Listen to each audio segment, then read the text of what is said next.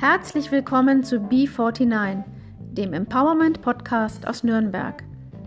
Mein Name ist Ute Möller. Ich bin Zeitungsredakteurin, lebe in meiner Wahlheimat Franken und habe das große Glück, hier mit Frauen sprechen zu dürfen über ihre Erfahrungen, die ihr Leben verändert haben.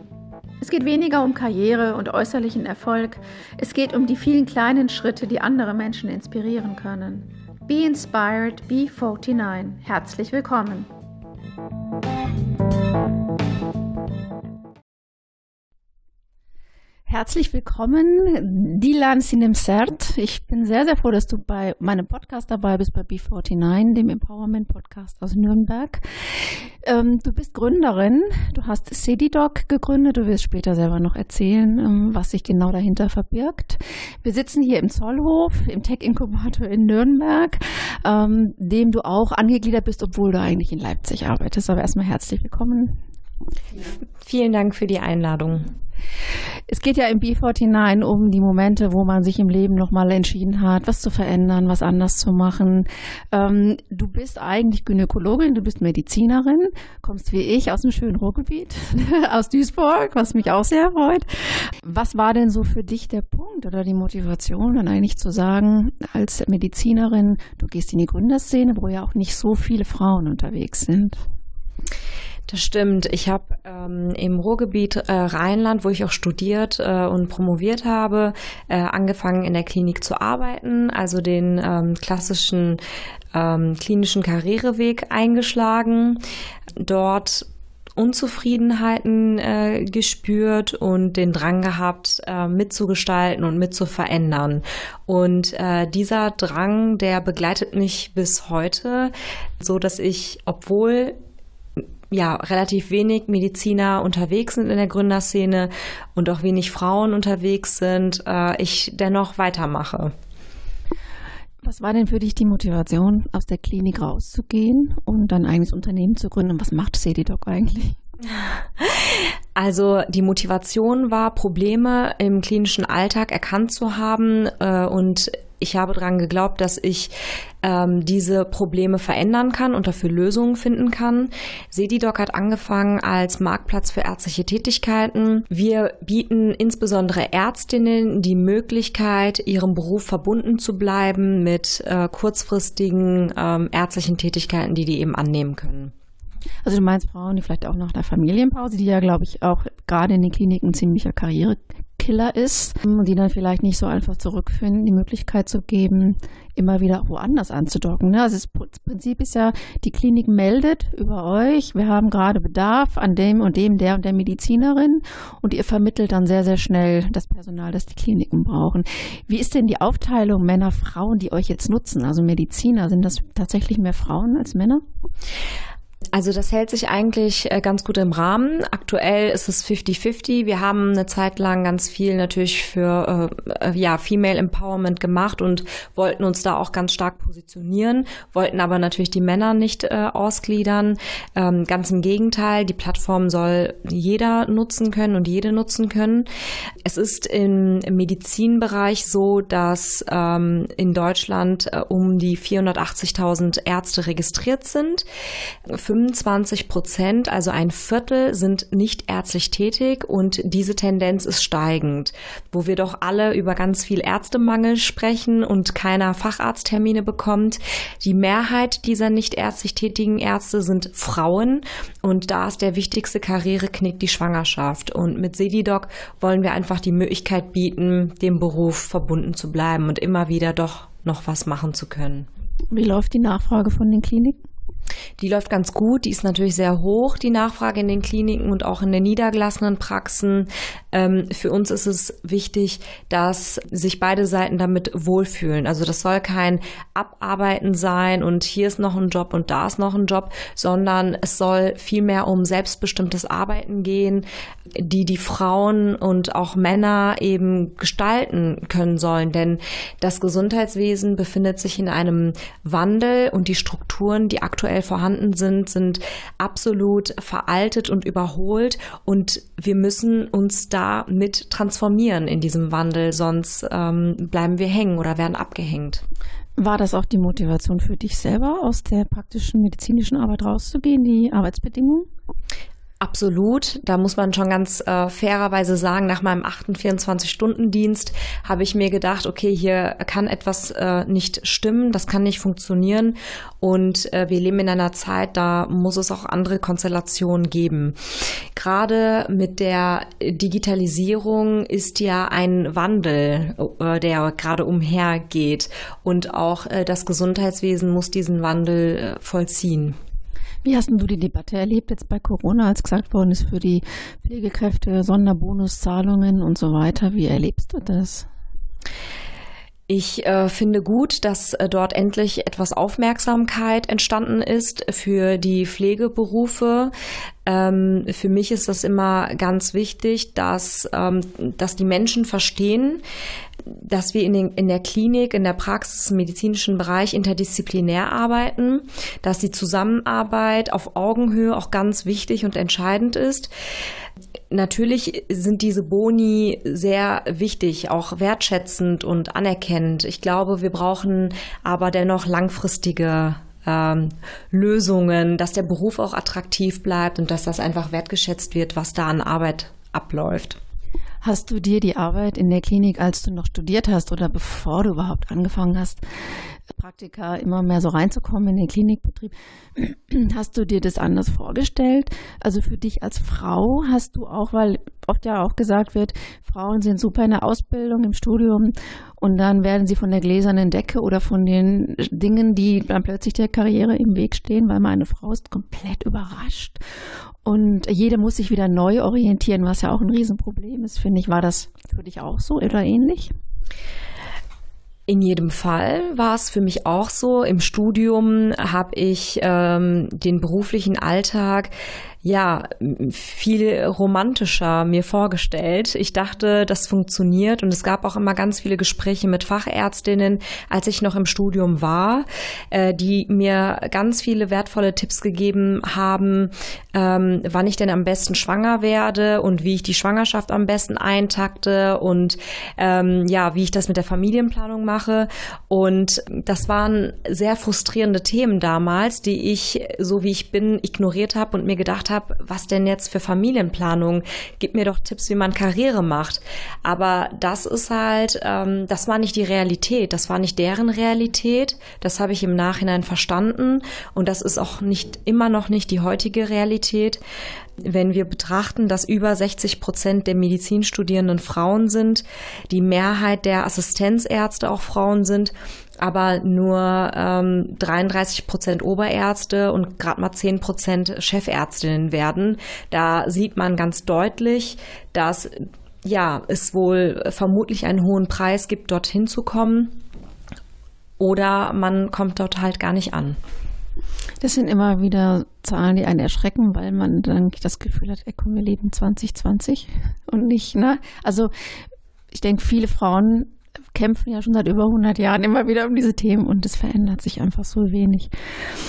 Dann bist du in die Start-up-Szene gegangen und da sind ja der neue ähm, Female Founder Monitor sagt jetzt gerade 16 Prozent sind weibliche Gründungen bei den Start-ups aktuell. Hat dich das vorher beschäftigt? Hast du darüber nachgedacht, boah, ich bin dann eine der wenigen Frauen? Hat dich das beeindruckt?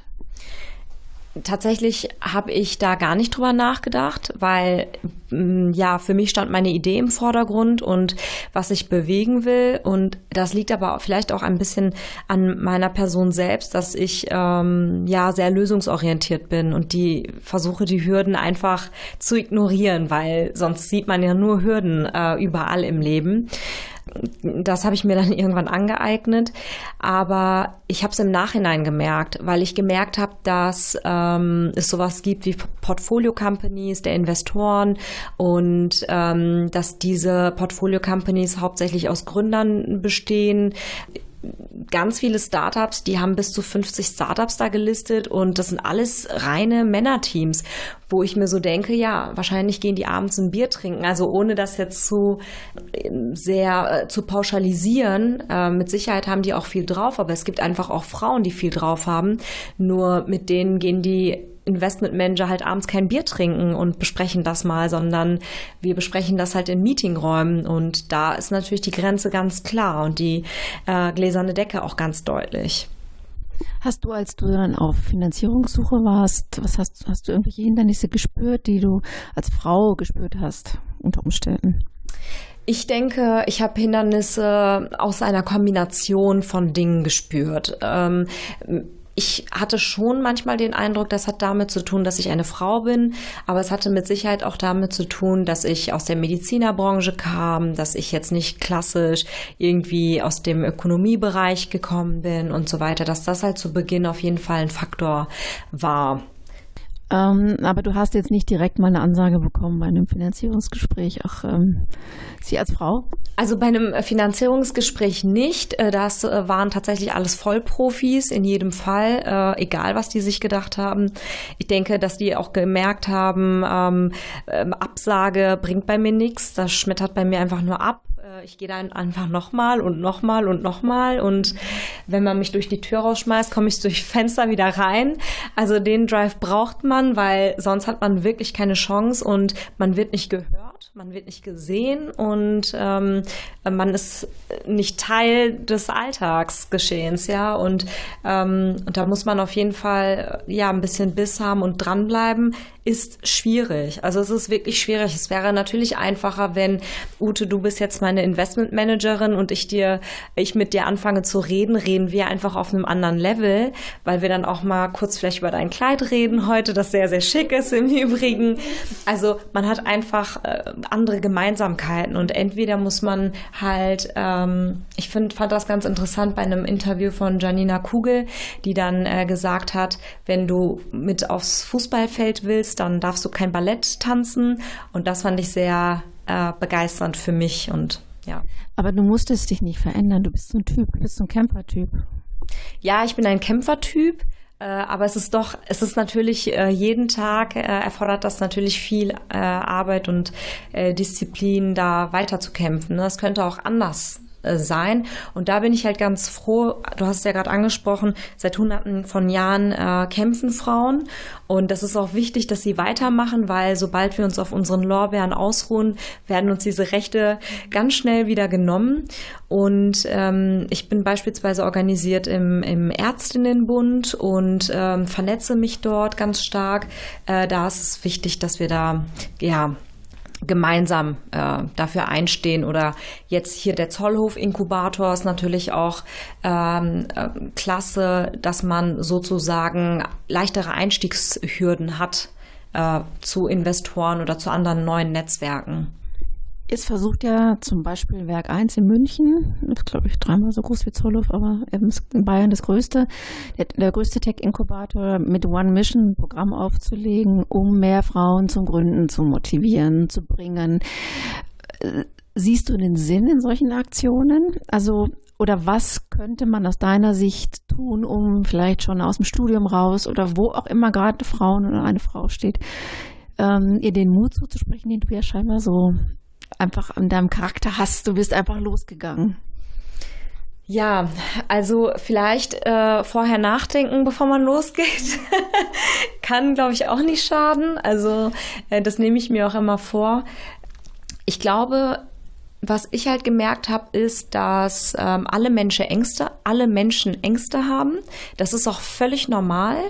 Und es gibt unterschiedliche Möglichkeiten, mit diesen Ängsten klarzukommen. Entweder, ja, hat man Bewältigungsstrategien und geht diesen Ängsten aus dem Weg, ähm, wie ja, wie es halt viele versuchen, äh, oder man stellt sich diesen Ängsten.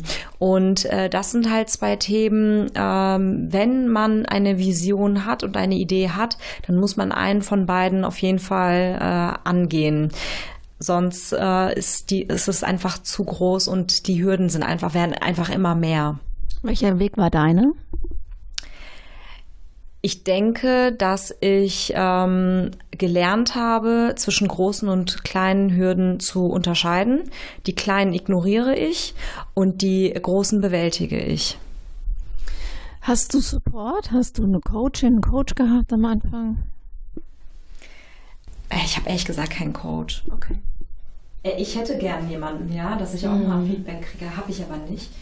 Ähm, ich, also, ich versuche einfach mit ganz vielen Frauen mich zu vernetzen. Beispielsweise organisiere ich aktuell das äh, Female Leaders in Health Event. Ähm, äh, im Rahmen des Deutschen Ärztinnenbundes ähm, ähm, zunächst einmal. Und da wollen wir schauen, in welche Richtung das geht. Wir vernetzen Frauen in Führungspositionen und versuchen einfach Role Models äh, den jungen Ärztinnen oder Medizinstudenten vorzugeben.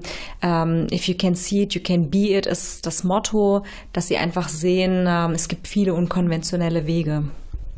Was kann denn so ein Tech-Inkubator für Frauen speziell machen? Ich denke, dass der Support äh, in die Richtung ganz wichtig ist, dass die, ähm, dass wir einige Basics einfach mal kennenlernen, äh, dass wir einige Basics verstehen, wie überhaupt Gründen funktioniert, aber auch wirklich auf, ähm, ja, auch für Frauen vielleicht ein bisschen konzipiert dass die Teams einfach divers oder diverse halt aufgebaut sind, dass es auch Frauen gibt in den, ja, in den Teams, die hier vor Ort sind, dass man Netzwerk, Netzwerke äh, erschließen kann und den Zugang zu Partnern und Investoren und vielleicht sogar Kunden direkt an die Hand bekommt. Weil ich versuche ja die Idee in Nürnberg auch zu promoten, dass wir so eine Initiative dringend brauchen. Was ist denn so mit der Idee? Ähm, es gibt ja auch hier in Nürnberg viele große Unternehmerinnen, die man ja vielleicht auch als Business Angel oder so gewinnen könnte. Wäre das für dich ein Anzugspunkt, wenn du wüsstest, da gibt es so ein Umfeld auch von Mentorinnen, Business Angels, die vielleicht auch mal coachen oder auch mal ein offenes Ohr haben und mit denen man auch über Finanzierung sprechen kann? Du, also wenn es das gibt, das wäre top. Da würde ich sofort mitmachen. Ähm, ich glaube, ähm, so ein Netzwerk zu haben oder so eine Initiative zu haben, wo wirklich ähm, erfolgreiche Unternehmerinnen sind, die einem dann auch mal einen Ratschlag geben können oder einfach nur das Gefühl zu haben, dass sie da sind, ist ja manchmal auch schon extrem erleichternd und äh, ist balsam für die Seele. Und das fände ich klasse. Und wenn es das gibt, dann ruf mich bitte. dann äh, sag mir bitte Bescheid. Das wäre wäre wirklich äh, großartig. Du arbeitest, also deine Firma ist ja in Leipzig. Ähm, was verbindet dich? Also wie ist die Zusammenarbeit für dich jetzt hier mit dem Zollhof in Nürnberg?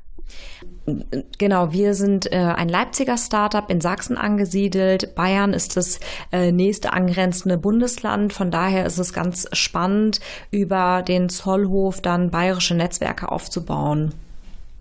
Aber du arbeitest nicht hier, ne? Du bist wann bist du, also heute bist du ja hier, sonst würden wir nicht hier zusammensitzen. Also zu welchen Anlässen kommst du dann nach Nürnberg? Genau, also das, ähm, der Zollhof Tech Inkubator ist ja eins der zwölf äh, Hubs in Deutschland vom Bundesministerium.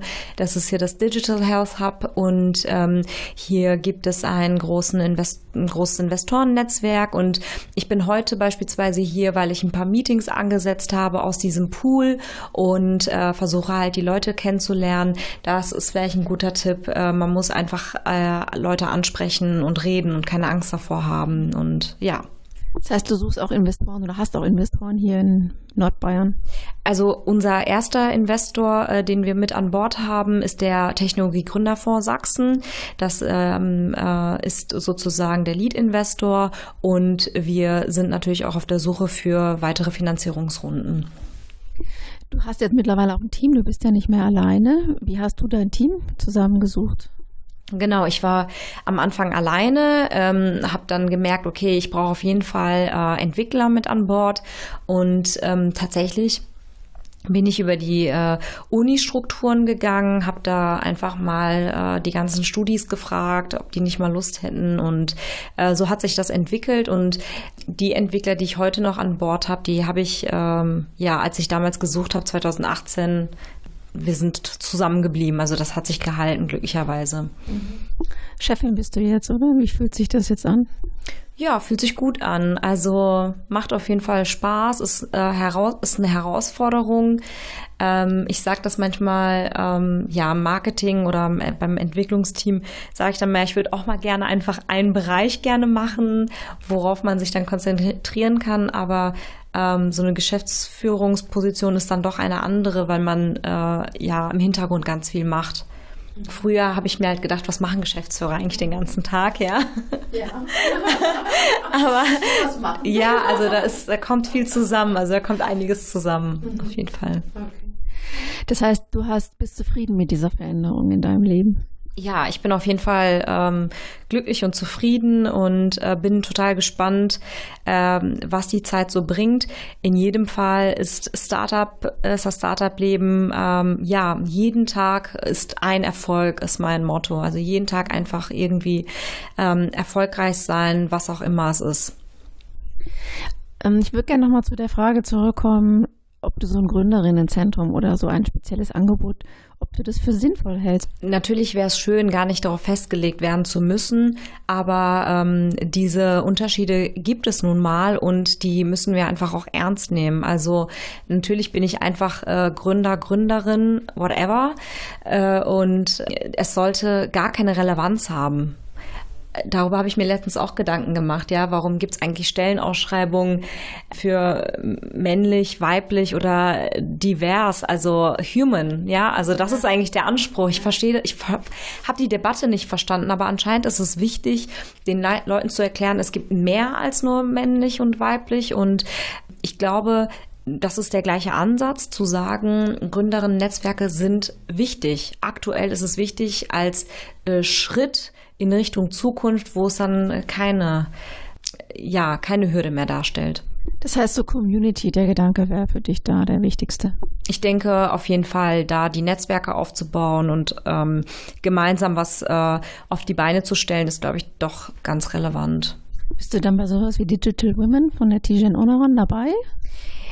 Ich äh, bin im Newsletter. Ich nicht. Das hat einfach, ich glaube, ähm, auch branchenspezifisch ganz wichtig ist. Beispielsweise bei mir jetzt beim Ärztinnenbund, dass wir dort so Digital Events machen ähm, und da aufmerksam äh, da, darauf machen, ist, glaube ich, ganz entscheidend.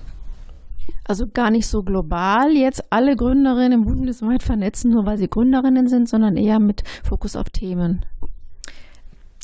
Kann gut sein, also kann durchaus Sinn machen. Ne? Also wenn es jetzt Gründerinnen gibt, die im Bereich Marketing was machen, kann das durchaus hilfreich für mich sein.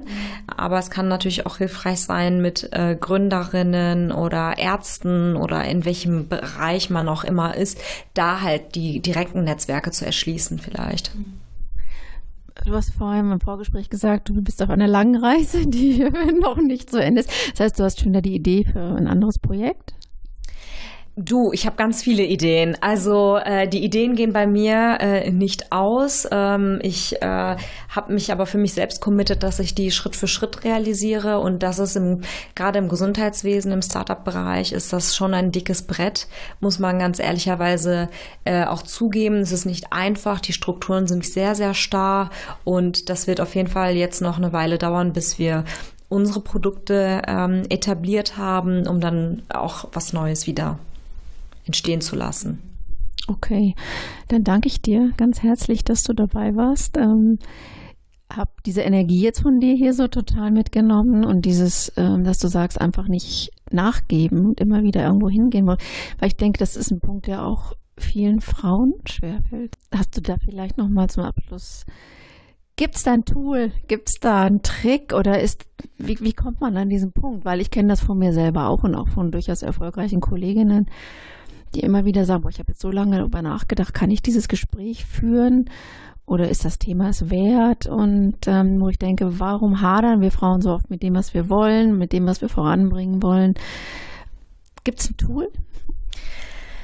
Ich glaube, der Ansatz ist schon ganz gut, dass man versucht, äh, jeden Tag aufs Neue anzufangen. Also mir tut es zumindest ganz gut, dass man halt aufhört, äh, dran zu nagen, was gestern war, was vorher war und aufhört, äh, ständig Befürchtungen zu haben, was morgen kommen wird. Das heißt, dass man schon irgendwie ähm, ganz diszipliniert versucht, durch den oder fokussiert durch den Tag zu gehen und äh, trotzdem jeden Tag äh, so nimmt und immer wieder vielleicht sich ähm, vor Augen führt, welche Relevanz hat äh, dieser Weltuntergang jetzt, der gerade passiert. Also welche Relevanz hat es in meinem in meiner gesamten Lebenszeit von durchschnittlich 85 Jahren dieser diese paar Jahre oder dieser eine Tag und welchen Gewinn habe ich mit jedem neuen Tag.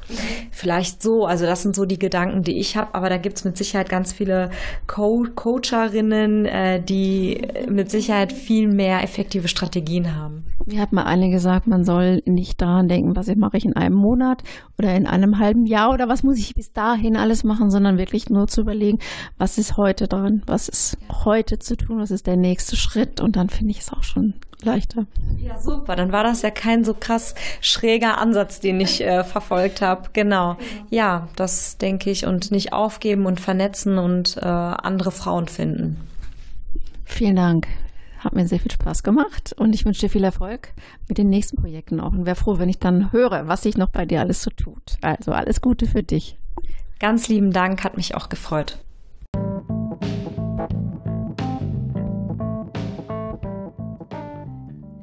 Ich habe gleich zwei gute Nachrichten für diese Folge. Ihr habt es vielleicht mitbekommen, dass die Bundesregierung eine erste deutsche Gleichstellungsstrategie verabschiedet hat. Union und SPD lösen damit ein Versprechen des Koalitionsvertrages ein und legen fest, dass bei Gesetzesvorhaben künftig auf gleiche Bezahlung, eine bessere Vereinbarkeit von Familie und Beruf und gleichberechtigte Karrierechancen geachtet werden soll, Jetzt muss man eben genau beobachten, wie konsequent diese Strategie auch umgesetzt wird. Ein Aspekt der Strategie ist auch eine bessere Förderung für Gründerinnen. Und Dilan hat ja auch in dieser Podcast-Folge sehr eindrücklich erzählt, wie unterschiedlich die Bedingungen sind, unter denen Frauen und Männer gründen. Und ich freue mich sehr, dass in die Initiative in der Metropolregion, also hier in Nürnberg und drumherum, hier ein Gründerinnenzentrum ins Leben zu rufen, dass diese Initiative immer weitergeht und immer weitere Kreise zieht. Ich netzwerke da ja sehr fleißig und versuche, die wichtigen Leute an einen Tisch zu bekommen und das Projekt zu realisieren. Und eine der Unterstützerinnen, das freut mich sehr, ist die Christa Standecker, die Geschäftsführerin der Metropolregion. Und sie hat mir eine ganz liebe E-Mail geschickt und darin schreibt sie, dass sie eben findet, dass ermutigende Geschichten über Gründerinnen, gekoppelt mit Mentorinnenprogrammen und Finanzierungsangeboten explizit für Gründerinnen aus ihrer Sicht sehr wichtige Ansatzpunkte sind.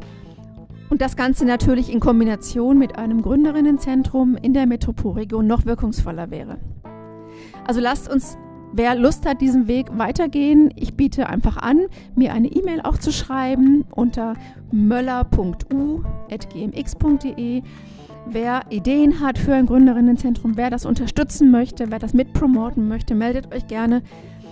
Ich freue mich ähm, über Unterstützer, Unterstützerinnen, über Ideen und genau, ich bleibe an der Geschichte dran. Und in Sachen Podcast B49, ich versuche ähm, ihn jetzt immer samstags online zu stellen. Ich glaube, das ist ein ganz schöner Tag dafür. Und das möglichst im 14-tägigen Rhythmus. Also dann wieder in zwei Wochen wahrscheinlich zu hören. Auf Spotify, auf Anchor und auf fünf weiteren Plattformen. Ich freue mich über Feedback und bis dahin eine gute, gute Zeit euch allen. Bis bald.